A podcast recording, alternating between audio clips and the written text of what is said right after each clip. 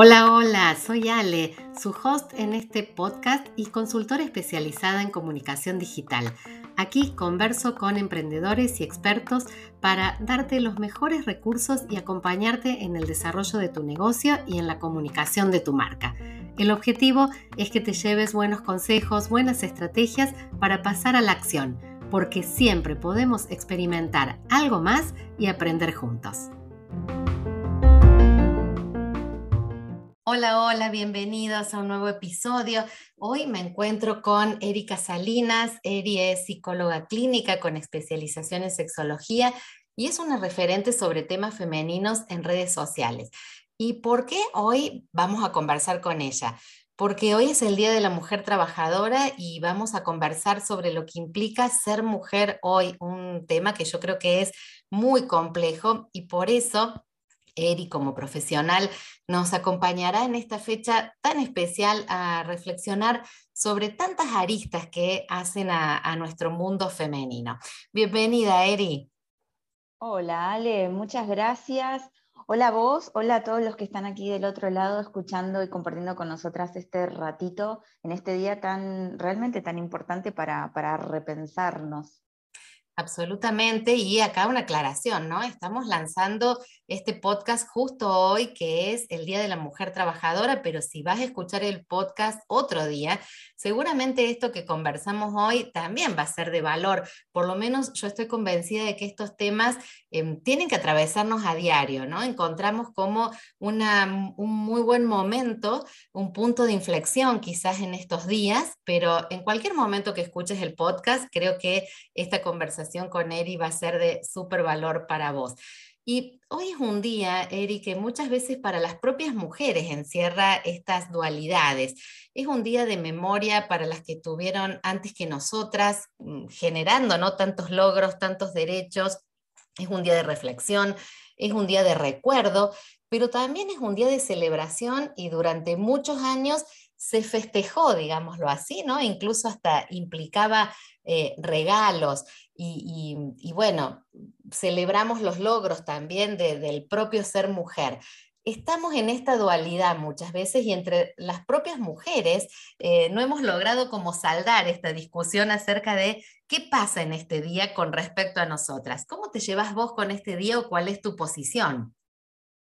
Totalmente de acuerdo, Ale. Bueno, para responder esta pregunta también eh, te invito y, los invito a hacer como un poquito de memoria incluso a, años pasados y no sé si a su infancia, porque mm, en la medida que fui creciendo yo también me fui enfrentando a este día eh, también con distintas preguntas.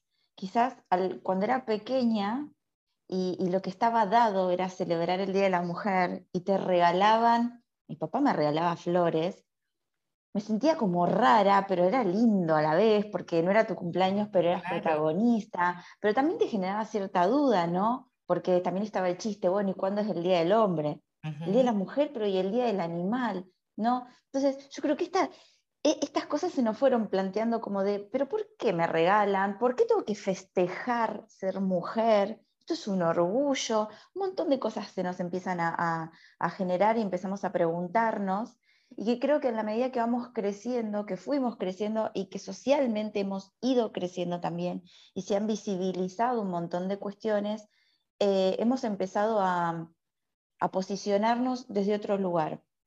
Eh, algo que me gustaría poder comunicar es esto de que el Día de la Mujer, personalmente creo que no se festeja, sino que se conmemora.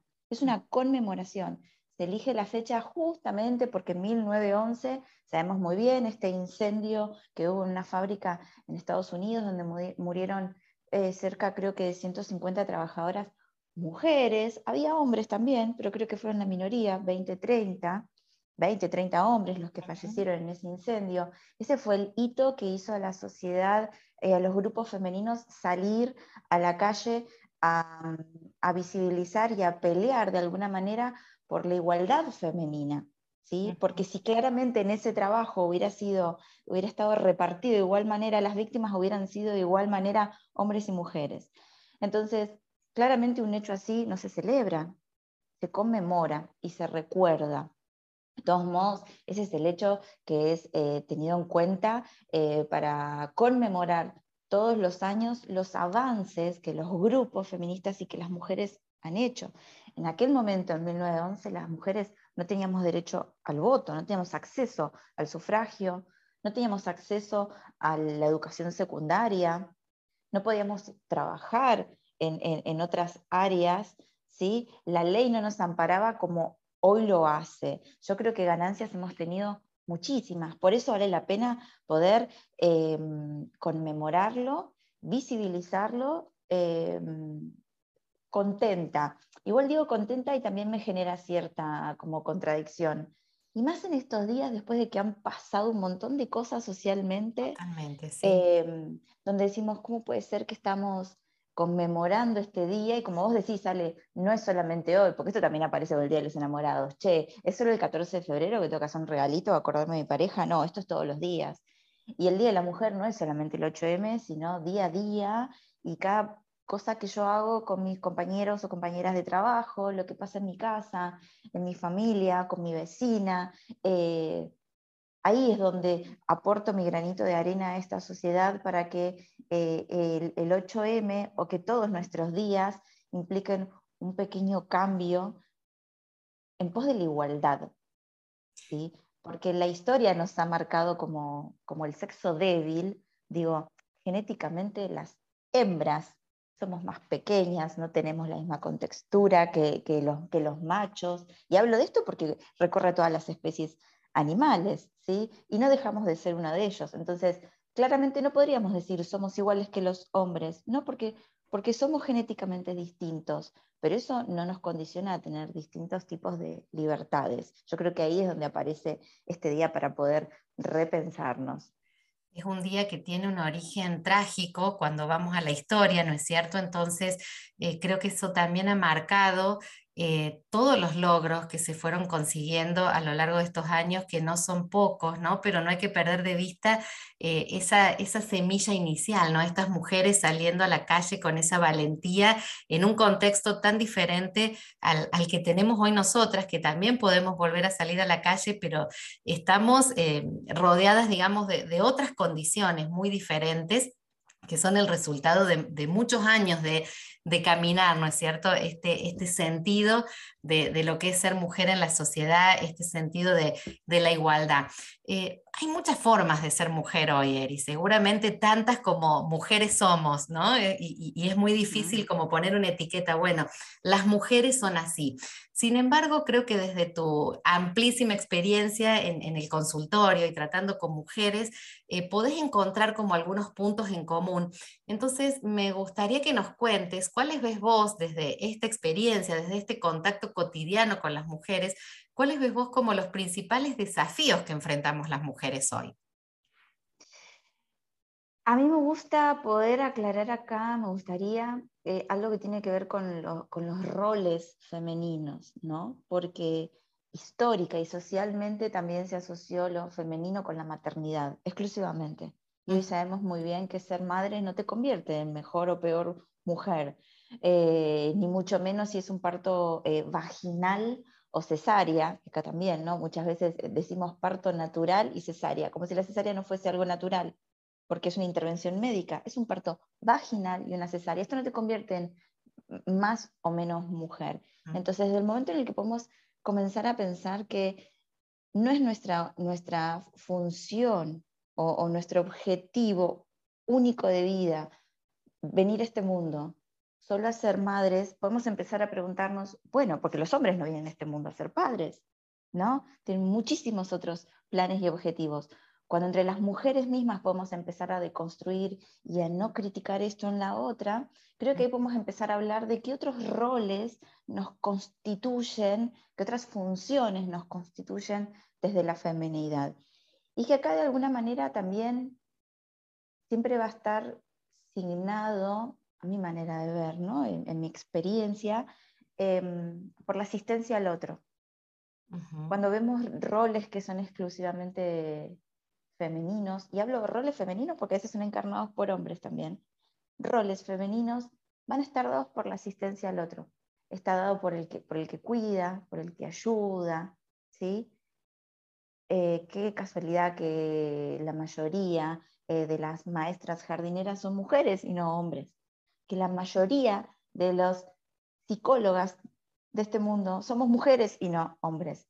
Yo creo que es una versión mucho más sofisticada de las cuidadoras del año 1800, pero seguimos siendo mujeres que cuidamos de otros.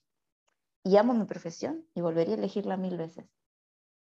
Pero sigue siendo una función muy femenina y muy ligada a lo materno también. Esto de poder estar al cuidado del otro.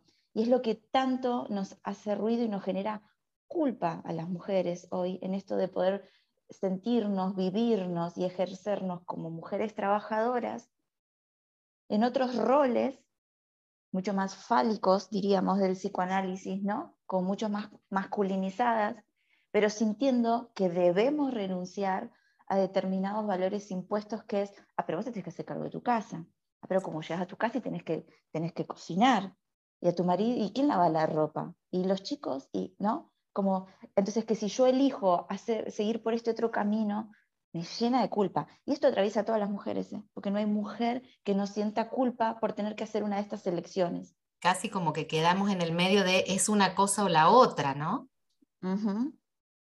Cuando Totalmente. podríamos vivir las dos en, plenitud o no tener que pasar por, eh, por, por, esta dualidad nuevamente que, que nos atraviesa que son claramente construcciones sociales que heredamos hasta, eh, digo, eh, desde antes de nacer. Ya está asignado nuestro rol.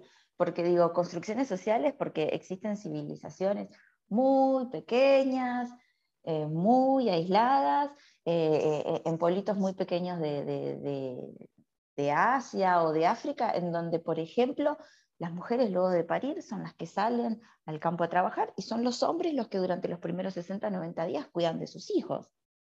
Y no se cuestiona allí esto, porque, porque está asignado eh, milenariamente que esto es así. Hay películas re lindas que mm, Fit es la de los pingüinitos, donde muestra cómo justamente es el macho del pingüino emperador el que cuida el huevo y que se juntan en manada para poder cuidar el huevo y darle calor, y son las hembras las que, las que migran buscando alimento y vuelven. Entonces, estoy dando dos ejemplos, digo, de nosotros como, como seres humanos pensantes y justamente de, nuestros compañeros animales, signados por el instinto. Esto es una construcción. ¿Quién cuida o quién se dedica del cuidado del otro? Entonces, y hay un gran eh, desafío, ¿no? Sí, totalmente. Totalmente, y que, que nos cuesta continuamente, porque por más que em, podemos tener como muy elaborado esto y decir, bueno, listo, eh, voy por más, después nos encontramos con pequeñas trabas em, en el día a día, en nuestro vocabulario, en los medios de comunicación. en el... Mira, te voy a contar un episodio, pero re pequeño, pero que lo resume a todo. Ver, contanos. Hace un tiempo hace un tiempo tuvimos que hacer un trámite bancario con mi marido y mm, que tenía que ver con, un, préstamo. Y cuando nos dan los papeles, yo voy a firmar y la chica me dice, no, no, no, esto no lo firmes vos, lo firma él. Bueno, yo me quedé pensando, pero ¿por qué esto no lo firmo yo si en definitiva es de los dos? Bueno, a los dos o tres meses, eh, ya liquidado todo, eh, llegan los primeros pagos y hay un error en el pago. Entonces llamo al banco y de entrada me aparece que mi DNI era inexistente. Yo digo, claro, acá me empieza a cerrar todo. No es mi DNI, es el de mi marido. Pongo el DNI del marido, entra. Cuando me atiende un representante me dice, pero usted no es el titular de la cuenta. Digo, no, yo soy la esposa y fui quien firmó también, porque, porque me había quedado muy marcado esto de vos esto no lo firmás, lo firma él. Y la cosa es que yo no pude hacer ningún trámite, tuve que hablar mi marido y la respuesta que le dieron en el banco es que él era el titular de la deuda y no yo. Y yo digo, desde esa persona, mujer también, que estaba haciendo los trámites, que ni siquiera preguntó quién iba a ser el responsable económico de eso, dio por hecho que era el hombre. Y se lo dio a él.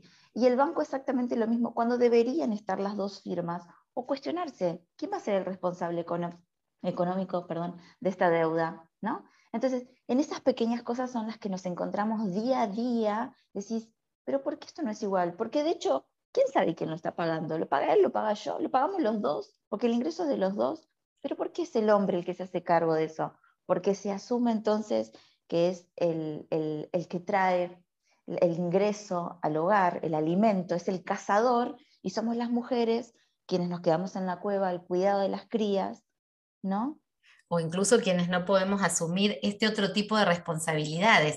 Esto que, me contas me hizo acordar algo que eh, cuando yo era chica me llamó mucho la atención y se los planteé incluso a, mis padres, eh, los ayudaba yo con trámites bancarios también, y una vez eh, llegó una, una, papelería del banco donde estaba el nombre de mi viejo barra con otra, decía. Entonces yo le pregunté, ¿quién es con otra? Y ese con otra era la cotitular de la cuenta que era mi mamá, pero ni siquiera figuraba su nombre, para el banco era otra, era con barra otra. yo digo, ¿quién es con otra, papi? Bueno, así estaba registrada y, fíjate vos qué fuerte estas marcas culturales para el propio sistema, ¿no? Que está avalando un determinado orden, una determinada creencia de roles y, que se invisibiliza a la mujer, eh, incluso como compañera de, su compañero varón, eh, aportando igualmente esfuerzo, trabajo, decisiones o, lo que fuera.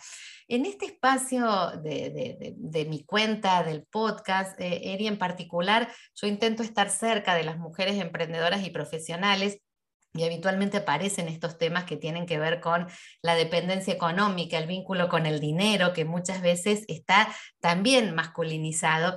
Y, sé que vos también trabajás con mujeres emprendedoras y profesionales.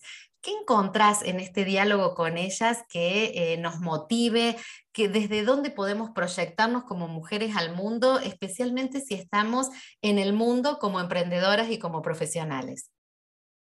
Bien. Em, yo creo que, dado las situaciones que describíamos recién, en donde estamos realmente muy condicionadas a la hora de buscar igualdad de, posibilidades, el, lugar que nos queda eh, es de, mucha lucha.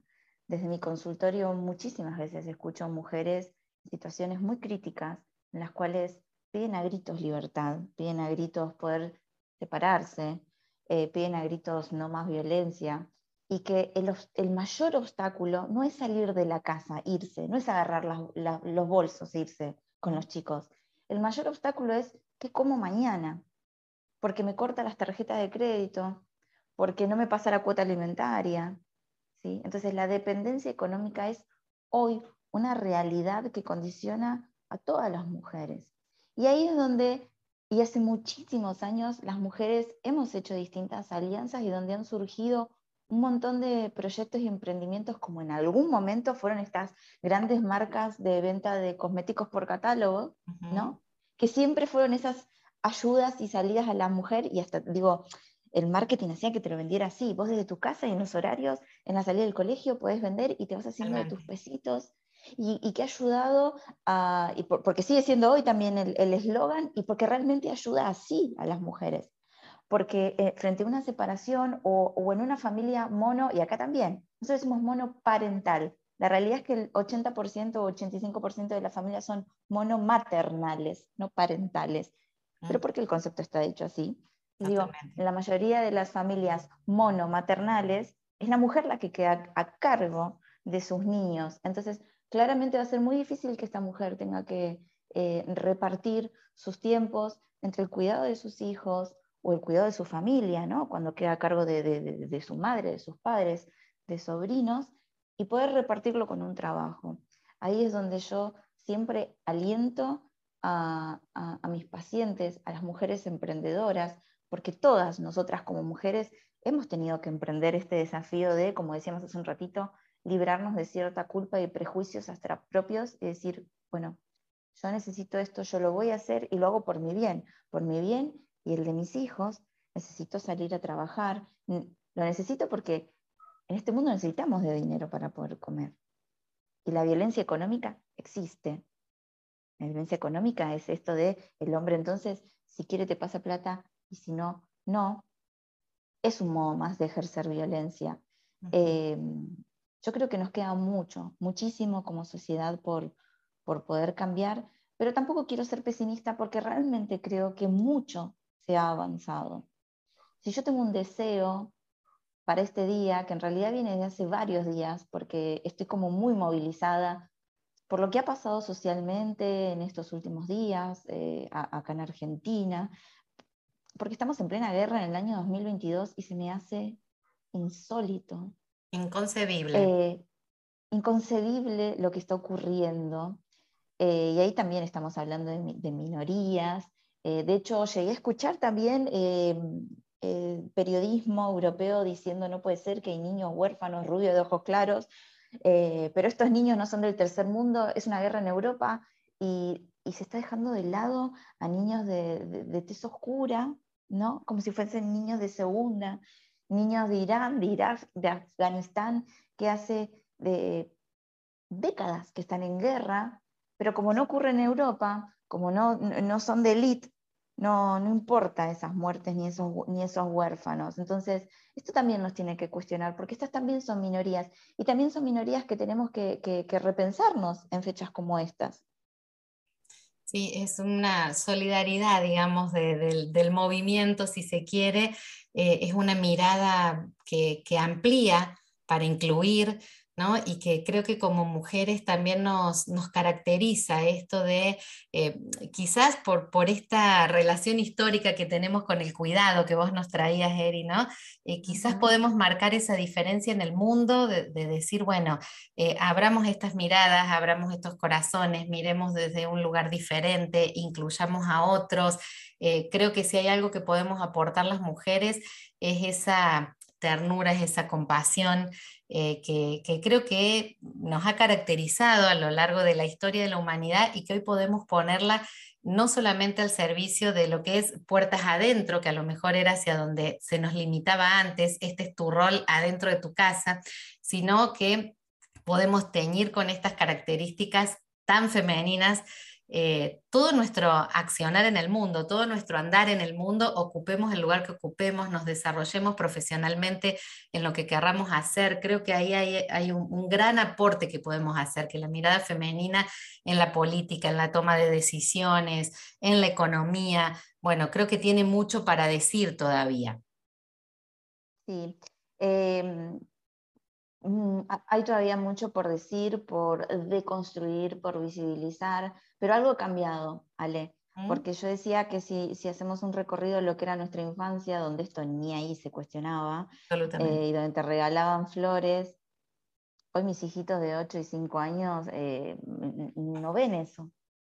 Y yo creo que eh, a esto iba con esto de qué deseo para este día, lo que deseo es que estas nuevas generaciones no conozcan estos cambios o, lo que podría ser el feminismo siendo de grandes, que puedan empezar a vivir estos cambios ya siendo chicos, porque lo que a nosotras nos tocó fue un desarrollo muy propio y muy personal, luego de haber pasado por un montón de cosas, porque todas las mujeres, todas, absolutamente todas, hemos tenido que atravesar por distintos obstáculos sociales y sexuales hasta llegar a ser quienes somos hoy porque a todas las mujeres nos han piropeado de más en la calle, hemos sufrido injusticias en un trabajo.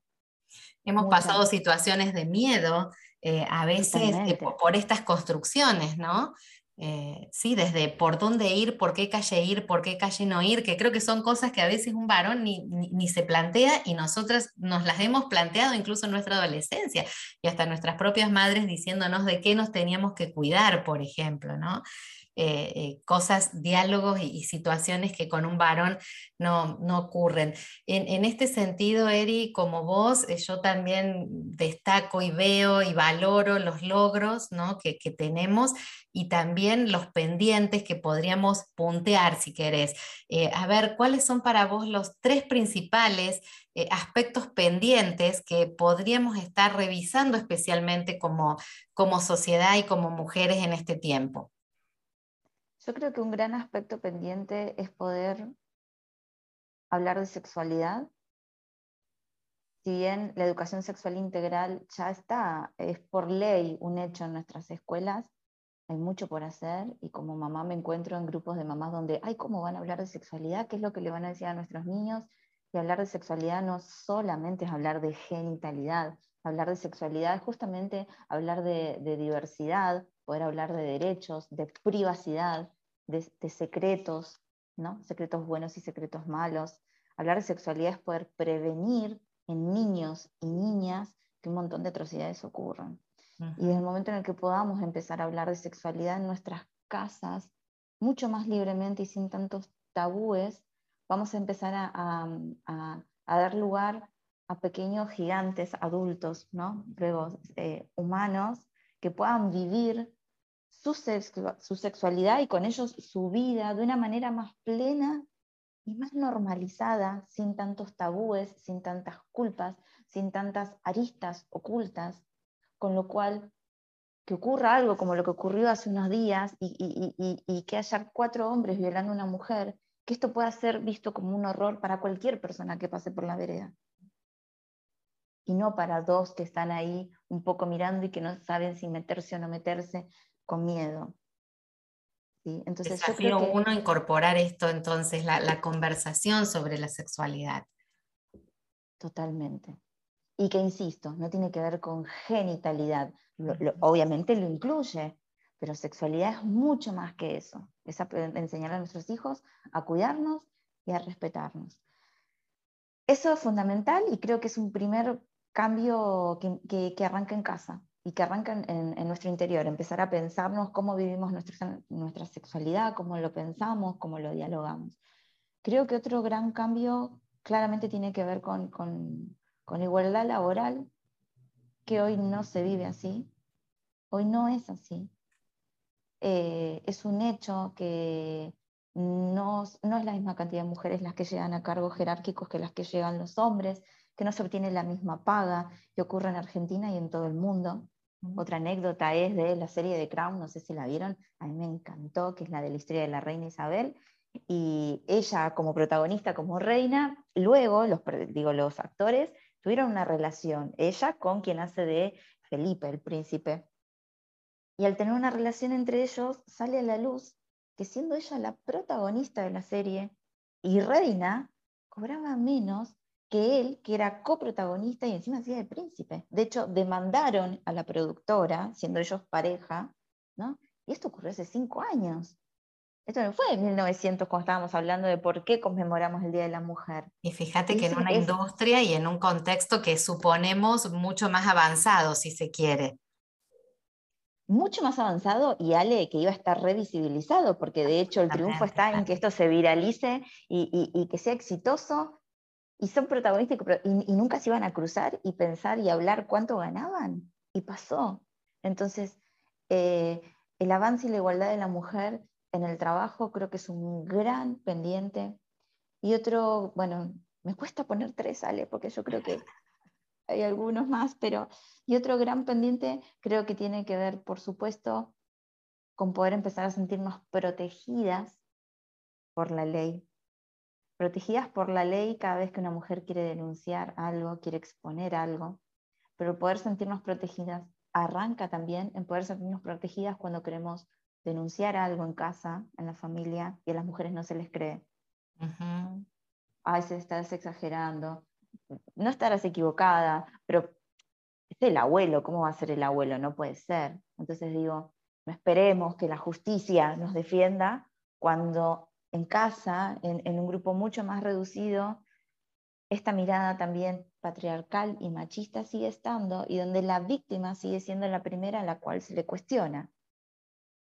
Creo que esos son los tres grandes pendientes en pos de la igualdad de la mujer y, y todo arranca en casa y no importa la edad que tengamos y no importa si tenemos niños, hijos, porque si no volveríamos a caer en este estereotipo de porque tenemos que ser madres arranca en, las pequeñas decisiones y en las pequeñas cosas que yo voy haciendo día a día cuando me encuentro con mis compañeros de trabajo, en la calle con alguien, con un sobrino, sobrina. Eh, está a nuestro alcance poder hacer algo y una semillita, totalmente. En nuestros vínculos, sean cuales sean esos vínculos.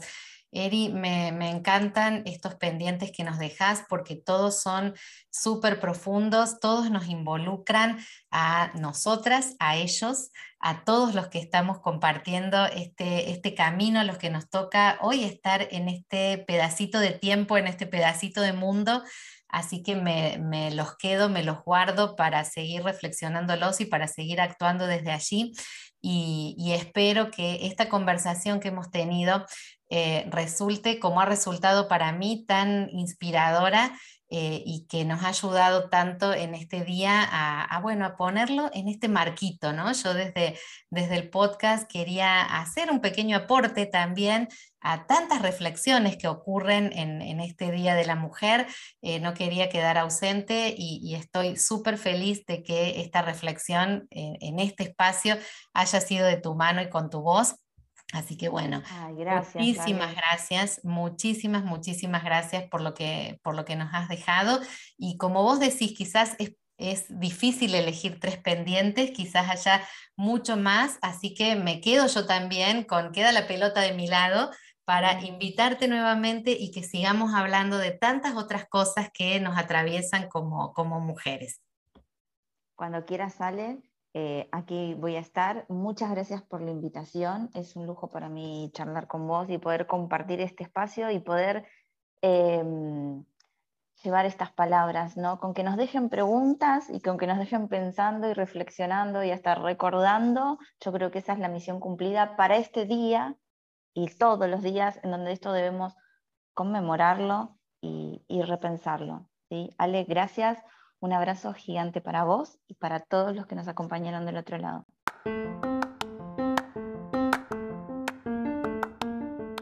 Gracias por escuchar este episodio. Unite a la conversación en mi cuenta de Instagram Soy Ale Comunica y suscríbete a mi lista de mails para recibir cada semana contenido de valor. Tu apoyo es súper importante para que sigamos avanzando y recuerda que en el camino emprendedor siempre, siempre pasamos de la idea a la acción.